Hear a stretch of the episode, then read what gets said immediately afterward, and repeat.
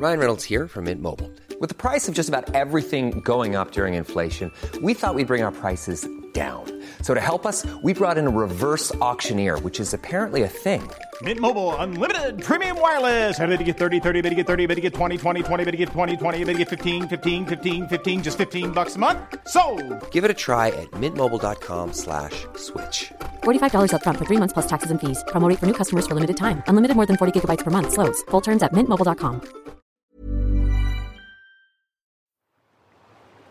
Das mit dem Mühlenteich ist der größte Fehler, den nicht abzupumpen. Eine Familie verschwindet. Eine komplette Familie bestehend aus Vater, Mutter und einer Tochter. Und das war halt sehr ungewöhnlich, weil sich niemand erklären konnte, warum die Familie weg ist. Verschwunden. Im niedersächsischen Drage. Im Juli 2015. Von einem Tag auf den anderen, spurlos. Wir sagen aber auch immer, solange die Leichen nicht gefunden sind, kann natürlich keine endgültige Gewissheit herrschen. Und dann wird eine Leiche gefunden. Die des Vaters, Marco Schulze. Er hat nämlich ähm, laut Obduktion bis zu sieben Minuten mit dem Tod gekämpft. Unter Wasser. Und durch den Stein war es ihm ja unmöglich, wieder hochzukommen. So eindeutig wie Marco Schulzes Selbstmord ist ansonsten nichts im Fall Drage. Von Silvia Schulze und ihrer zwölfjährigen Tochter Miriam fehlt bis heute jede Spur. Dieses, dass ich immer noch in Gräben gucke oder dass ich irgendwie denke, wenn da so ein großer Busch aufgehäuft ist oder irgendwas, dass ja vielleicht sie da unterliegen könnten. Der Fall ist ungeklärt. Der Ort befleckt. Und ich habe gedacht, wenn da was ist, ich kann hier nicht bleiben. Ich habe sofort Fluchtgedanken gekriegt. Ich habe gesagt, ich muss hier weg. Das geht gar nicht. Niemand kann abschließen. Es klafft eine Lücke im Leben aller, die Familie Schulze kannten. Dieser Podcast untersucht diese Lücke. Das, was damals passiert ist und vor allem das, was heute davon übrig ist. Die Ohnmacht, die Trauer, die Fragen. Ich hätte gerne mit den Familienangehörigen am Grab gestanden. Aber das war nicht möglich jetzt in diesem Fall. Der Fall bleibt ungelöst. Auch für diesen Podcast. Er will nicht ermitteln oder aufklären.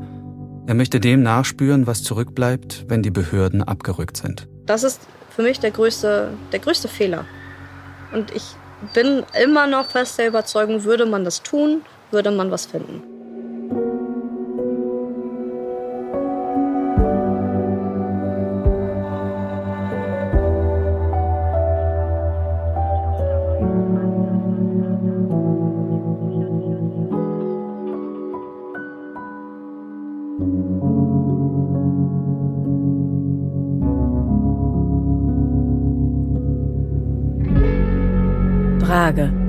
Eine Podcast-Serie über das Verschwinden. Folge 4.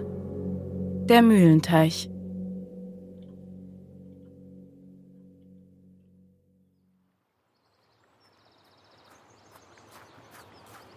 Eine alte Mühle, ein schöner, großer Fachwerkbau aus Backstein.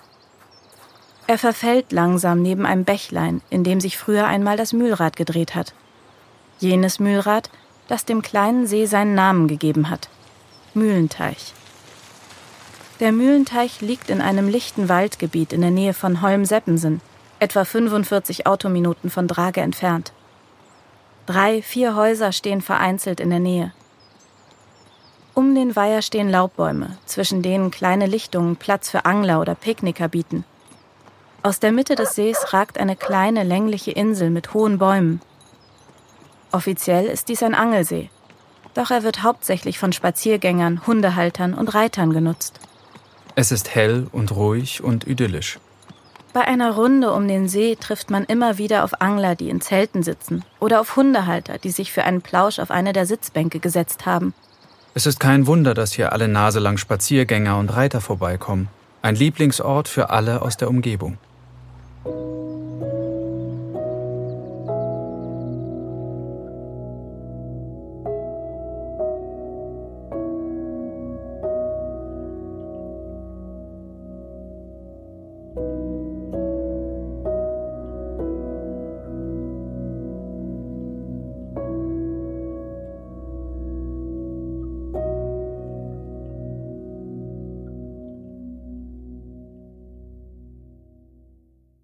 Seit dem 24. Juli 2015 sucht die Polizei nach Familie Schulze. Als sie eine Woche später die Leiche von Vater Marco Schulze in Lauenburg findet, fokussieren sich die Ermittler auf die Suche nach seiner Frau und Tochter. Die Hypothese lautet, Marco Schulze habe zuerst Silvia und Miriam ermordet, ihre Leichen versteckt und dann sich selbst das Leben genommen. Aufwendige Suchaktionen werden gestartet. Hubschrauber, Hundertschaften, Hundestaffeln, Sonarboote, Taucher, alles kommt zum Einsatz. Die Sonderkommission Soko Schulze wird gegründet und operiert mit 25 Ermittlern. In jeder öffentlichen Einrichtung hängen Suchplakate aus, mit denen die Polizei um Hinweise aus der Bevölkerung bittet. Für diese Hinweise ist eigens eine Hotline eingerichtet worden. Ein immenses Aufgebot an Pressevertretern verfolgt jeden Schritt der Ermittler und berichtet über jedes noch so kleine Detail. Der Drager Elbdeich und das Deichvorland werden auf drei Kilometern Länge von Hundertschaften der Polizei wiederholt abgesucht. Und noch einmal gehen Beamte mit sechs Leichenspürhunden den nassen Elbstrand ab. Die Hundeführer bohren mit Metallstäben Löcher in den Sand, um mögliche Geruchsspuren freizusetzen. Boote und Taucher waren bereits zuvor eingesetzt worden. Doch trotz aller Aufmerksamkeit, trotz vieler Hinweise und den zahlreichen Einsätzen, nichts. Alles Suchen bleibt erfolglos. Eine Woche vergeht. Eine zweite. Nichts. Die Ermittler entscheiden sich, den Fall bei Aktenzeichen XY ungelöst zu präsentieren und so eine breitere Öffentlichkeit um Hinweise zu bitten. Genau drei Wochen nach dem Verschwinden der Schulzes stellt der Leiter der Soko Schulze, Michael Düker, den Fall im Studio vor. Während und nach der Sendung gehen einige Hinweise ein. Einer davon sticht heraus. Eine Zeugin gibt an, dass sie die Familie am Tag des Verschwindens am Mühlenteich in Holmseppensen gesehen habe. Am 22. Juli also. Die dreiköpfige Familie sei streitend einen Waldweg am Wasser entlang gegangen. Dabei sei mehrfach der Spitzname von Silvia Schulzes erwachsener Tochter Sabine gefallen. Fünf Minuten später, als die Familie für die Zeugin schon außer Sichtweite war, habe sie laute Stimmen vernommen. Eine Frauenstimme, die schreit, Spinnst du? Was soll das? Und dann die Stimme eines Mädchens. Nein, Papa, lass das. Ein Moment Stille. Dann hört die Zeugin Geräusche, die so klingen wie zerplatzende Luftballons oder zuknallende Autotüren. Dann nichts mehr. Sabines Spitzname lautet Biene. Und so hat auch eigentlich nur Marco mich genannt. Also meine Mutter hat es ja mit der Zeit übernommen, übernommen mit Biene, aber bei meiner Mutter war ich 90 Prozent eigentlich Sabine, so wie ich auch heiße. Ähm, und Marco war immer Biene von Anfang an, immer, immer, immer, immer Biene. Und deswegen ähm, hat mich da das stutzig gemacht, weil das soll ja meine Mama gesagt haben. Und nicht er. Meine Mama soll ja gesagt haben, was, was wollen wir denn jetzt hier spazieren gehen? Wir wollten doch zu Biene. Der Tag, an dem die Zeugin dies beobachtet haben will, liegt zum Zeitpunkt der Aktenzeichensendung drei Wochen zurück. Sie hatte bereits kurz nachdem die Schulzes vermisst gemeldet wurden, einen anonymen Hinweis bei der Polizei hinterlassen. Doch der war zu vage, als dass die Beamten ihm nachgegangen wären. Als sich die Zeugin erneut meldet, nimmt die Polizei ihre Beobachtung sehr ernst. Michael Düker erinnert sich an die Situation. Und das ließ uns natürlich zunächst wieder aufatmen. Es hatte tatsächlich jemand angeblich die ganze Familie gesehen, zu einem Zeitpunkt, wo Herr Schulze auch tatsächlich noch nicht tot war, sodass wir doch eigentlich ganz froh waren, dass wir einen neuen Ansatz hatten. Seit dem Fund der Leiche von Marco Schulze ist dies die erste heiße Spur im Fall Schulze. Nach drei Wochen, in denen erfolglos gesucht und ermittelt wurde, nimmt der Fall wieder Fahrt auf. Für das Umfeld der Familie dauert das emotionale Auf und Ab nun schon fast einen Monat an. Jede neue Suchaktion bedeutet neue Hoffnung und zugleich auch Angst vor neuen Erkenntnissen. Sabine Zunker wohnt nicht weit vom Mühlenteich entfernt. Für sie ist die Vorstellung, dass ihre Schwester und ihre Mutter an diesem Ort umgebracht worden sein könnten, unerträglich. Und ich habe gedacht, wenn da was ist, ich kann hier nicht bleiben. Ich habe sofort Fluchtgedanken gekriegt. Ich habe gesagt, ich muss hier weg, das geht gar nicht. Und dann hat mein Mann gesagt, warte erst mal ab, muss ja nicht sein. Und ich habe gedacht, du kannst eine neue Wohnung suchen, geht gar nicht. Der mögliche Tatort rückt ganz nah. Und mit ihm die schrecklichen Bilder in den Köpfen der Hinterbliebenen.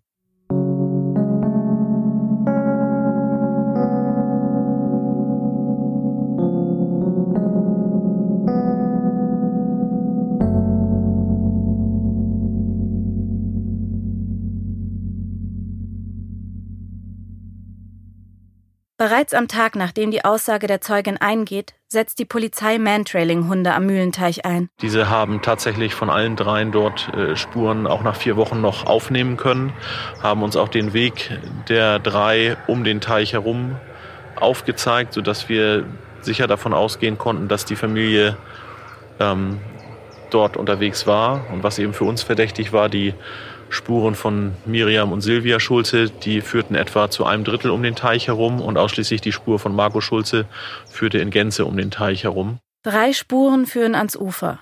Doch nur eine Spur führt um den Weiher herum. Dieses Ergebnis passt zur aktuellen Hypothese der Ermittler, dass Marco Schulze seiner Frau und seiner Tochter etwas angetan hat, bevor er sich das Leben nahm. Die Polizei konkretisiert ihre Hypothese. Familie Schulze könnte am Nachmittag des 22. Juli nach Holm-Seppensen an den Mühlenteich gefahren sein. Silvia Schulze ist früher von der Arbeit gekommen. Um 17.30 Uhr muss Marco noch zu Hause gewesen sein. Zu diesem Zeitpunkt hat er mit seinem Kollegen vom Pferdehof telefoniert. Aber danach könnte die Familie zum Mühlenteich gefahren sein.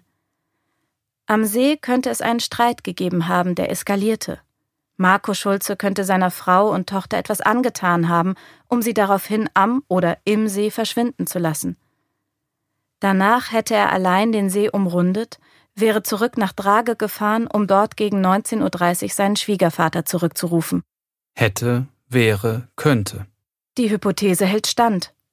Das Zeitfenster für den Ausflug zum Mühlenteich umfasst zwei Stunden. Eine Fahrt von Drage dorthin dauert 45 Minuten. Hin und zurück sind das eineinhalb Stunden. Rein rechnerisch wäre es also möglich, dass die Familie zum angegebenen Zeitpunkt tatsächlich am Mühlenteich war. Die Polizei intensiviert die Suchmaßnahmen. Gründlich überprüft sie den See und seine Umgebung mit Hilfe von Hunden, Booten und Tauchern. Jan Krüger war als Pressesprecher der Polizei immer mit vor Ort. Wir haben in der Folge diesen Teich äh, mehrtägig durch Polizeitaucher absuchen lassen. Wir haben mit einem Sonarboot dort gearbeitet, haben jede Unregelmäßigkeit, die am Grund entdeckt wurde, äh, lokalisiert, haben die dann überprüfen lassen durch die Taucher. Das Sonarboot scannt den Grund des kompletten Teichs ab. Vier Hektar. Es meldet 17 Auffälligkeiten, 17 mögliche Objekte unter Wasser. Sie alle werden einzeln von Tauchern überprüft. Zutage kommen zahlreiche Baumstämme und dicke Äste. Nicht nur zu Wasser suchen die Behörden auch zu Lande. Die Bereitschaftspolizei war dort mehrere Tage im Einsatz. Wir haben auch das Umfeld des Mühlenteiches, den Wald und ähm, ja, den Bereich, auf dem die Familie unterwegs war, abgesucht, leider ohne Ergebnis. In vier Tagen umfangreicher Suchmaßnahmen haben die Mitglieder der Soko alle Optionen überprüft. Nur eine mögliche Maßnahme haben sie nicht durchgeführt. Die, die Grundidee war, zunächst den See ablaufen zu lassen. Dort gibt es einen Ablauf, aber die Problematik ist da, der See ist äh, stark mit Segmenten irgendwie äh, versehen. Wenn man diesen Ablauf geöffnet hätte, dann wäre der nahegelegene glasklare Fluss stark geschädigt worden. Wir hätten dann Fischsterben ausgelöst und aus diesem Grunde haben wir diese Idee verworfen. Zudem hätte das Ablassen des Sees möglicherweise das alte marode Mühlengebäude neben dem Ablauf einstürzen lassen. Nach dem Einsatz der Sonarboote und der Taucher gibt es keinen Anhaltspunkt, der so drastische Maßnahmen rechtfertigt. Und so wird der Mühlenteich nicht abgepumpt.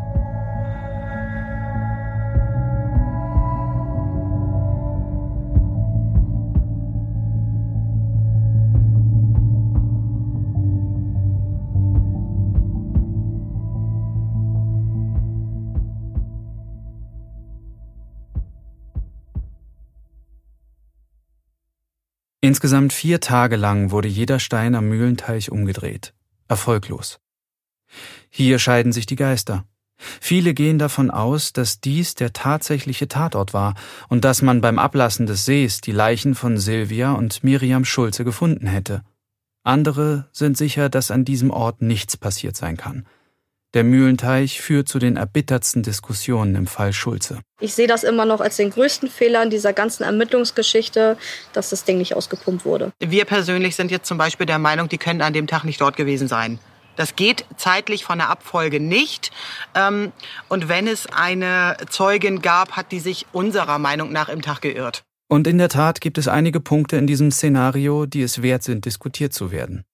Dass die Polizei überhaupt am Mühlenteich ermittelt, liegt daran, dass die Personenspürhunde angeschlagen und eine Spur der Schulzes gefunden haben. Wir hatten die Zeugenaussage und wir hatten die Anzeigen der Suchhunde. Infolgedessen waren wir gezwungen, diese umfangreichen Suchmaßnahmen da durchzuführen. Dass die Spürhunde erst drei Wochen nach dem Stichtag auf die Spuren der Schulzes angesetzt werden, beeinträchtigt ihre Arbeit nicht. Geruchsspuren müssen sich setzen und brauchen einige Zeit, bis sie für Hunde am besten zu verfolgen sind. Drei Wochen sind nach Aussagen von Mantrailern nicht zu lang. Auch Regen und wechselnde Witterungsverhältnisse in dieser Zeit tun dem keinen Abbruch. Dass die Ermittler aufgrund dieser Spuren ihre umfangreiche Suchaktion starten, scheint daher durchaus gerechtfertigt. Doch die Ergebnisse des Mantrailings beweisen nicht stichhaltig, dass Familie Schulze am 22. Juli überhaupt am Mühlenteich war.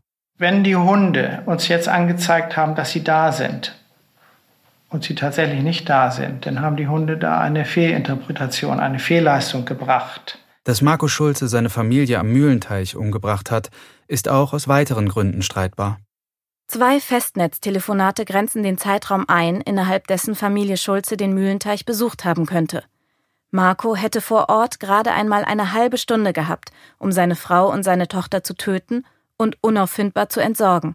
Es ist sicher möglich, in 30 Minuten zwei Menschen zu töten. Sie zudem nachhaltig, unauffindbar zu verstecken, erscheint schon unwahrscheinlicher. Dazu kommt, der Mühlenteich ist sehr belebt. Gerade nach Feierabend kommen Hundehalter, Spaziergänger, Angler, Reiter und Fahrradfahrer an den See. Das Gebiet ist hell und gut einsehbar. Überall verlaufen Schleichwege. Der Weiher trägt jedes Gespräch ans andere Ufer. Dass sich eine Familie dort eine halbe Stunde aufhält und nur von einer Person gesehen oder gehört wird, ist ohnehin unwahrscheinlich. Dass dort ein Doppelmord passiert und der Täter zwei Leichen unauffindbar im See versteckt, erscheint kaum möglich. Dann hätte er beide am See umbringen müssen. Das wäre mit einer erheblichen Gegenwehr sicherlich verbunden gewesen.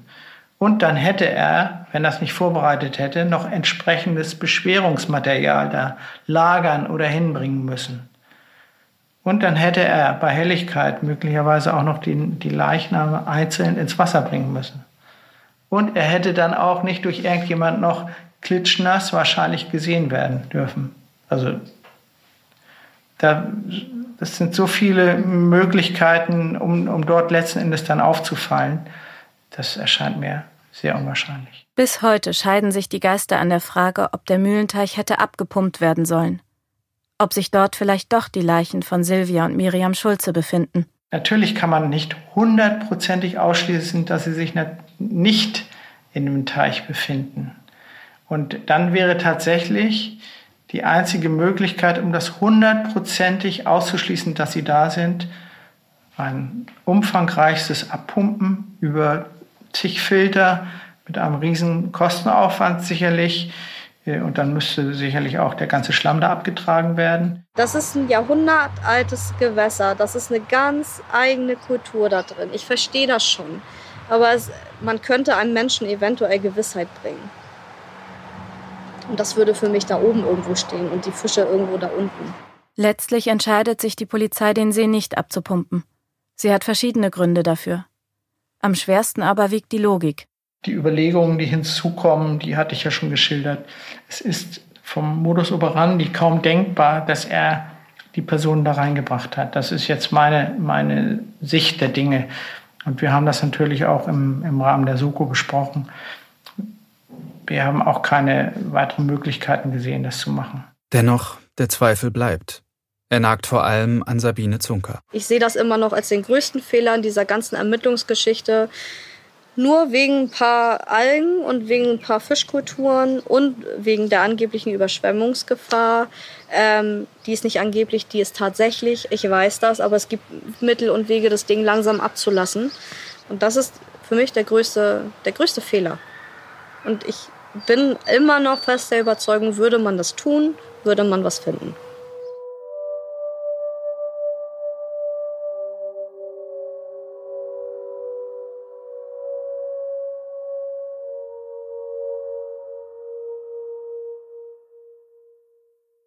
Die Aussage der Zeugin erscheint zunächst als wichtiger Hinweis.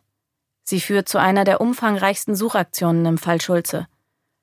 Heute ist der Hinweis nicht mehr als ein weiteres Fragezeichen in den Köpfen der Hinterbliebenen. Wie trügerisch sind Erinnerungen? An Zeitpunkte, an Stimmen, an Geräusche.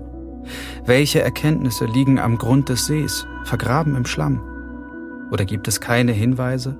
Kein Gewaltverbrechen am Mühlenteich? Haben die Hunde eine falsche Fährte verfolgt? Wie zuverlässig sind die Ermittlungsmethoden der Polizei? Wie eindeutig die Ergebnisse? Was bedeuten die unterschiedlichen Szenarien für die Hinterbliebenen? Wie viele Fragen können sie verkraften? Jeder neue Hinweis befeuert die Spekulation und das Kopfkino. Gegen beides kann man sich kaum wehren, auch wenn man es versucht. Das menschliche Gehirn möchte eine Geschichte immer zu Ende erzählen. Wir ziehen Verbindungen und machen uns so einen eigenen Reim auf das, was geschieht. Ganz automatisch. Jeder neue Hinweis bedeutet einen neuen Verdacht. Ein neuer Punkt, der in dem Gefüge eingebunden werden muss. Nur dass sich in diesem Fall die Punkte einfach nicht zu einem stimmigen Bild verbinden lassen. Irgendwo ist etwas falsch. So viel ist sicher.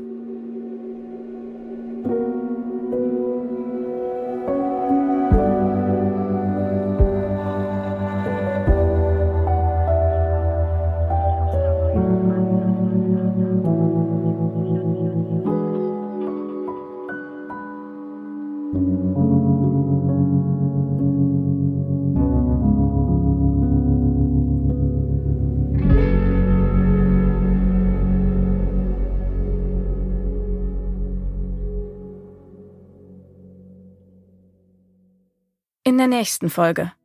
Die Ermittlungen verlaufen ergebnislos. Die Leichen von Silvia und Miriam Schulze werden nicht gefunden. Die Sonderkommission aufgelöst. Erst viele Monate später offenbart sich eine Ermittlungslücke der Polizei. Die Behörden haben einen zentralen Ort übersehen. Einen weiteren Reiterhof, den die zwölfjährige Miriam Schulze regelmäßig besucht hat. Hier will die Reitlehrerin Stefanie Meyer-Oelker Vater und Tochter noch am Tag des Verschwindens begegnet sein. Warum hat die Polizei dort nicht ermittelt?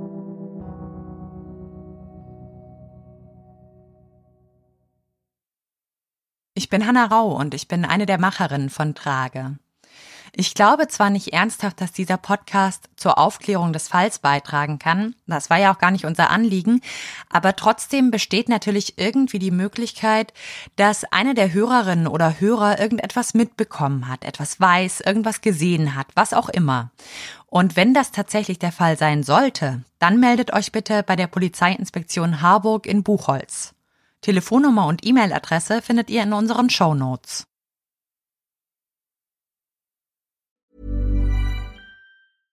Step onto the legendary clay courts of Roland Garros, where the world's best players battle it out at the French Open for a chance to win a Grand Slam title. Tennis Channel Plus is your place to watch. Stream every court from your phone or smart TV live in HD. See the action unfold as legends fight for glory and new rivalries emerge. Daily live coverage begins Monday, May 20th, with match replays on demand so you never miss a moment. From the first serve to the final point, Roland Garros promises unforgettable moments and new chapters in tennis history. Stream now with Tennis Channel Plus to be there when it happens.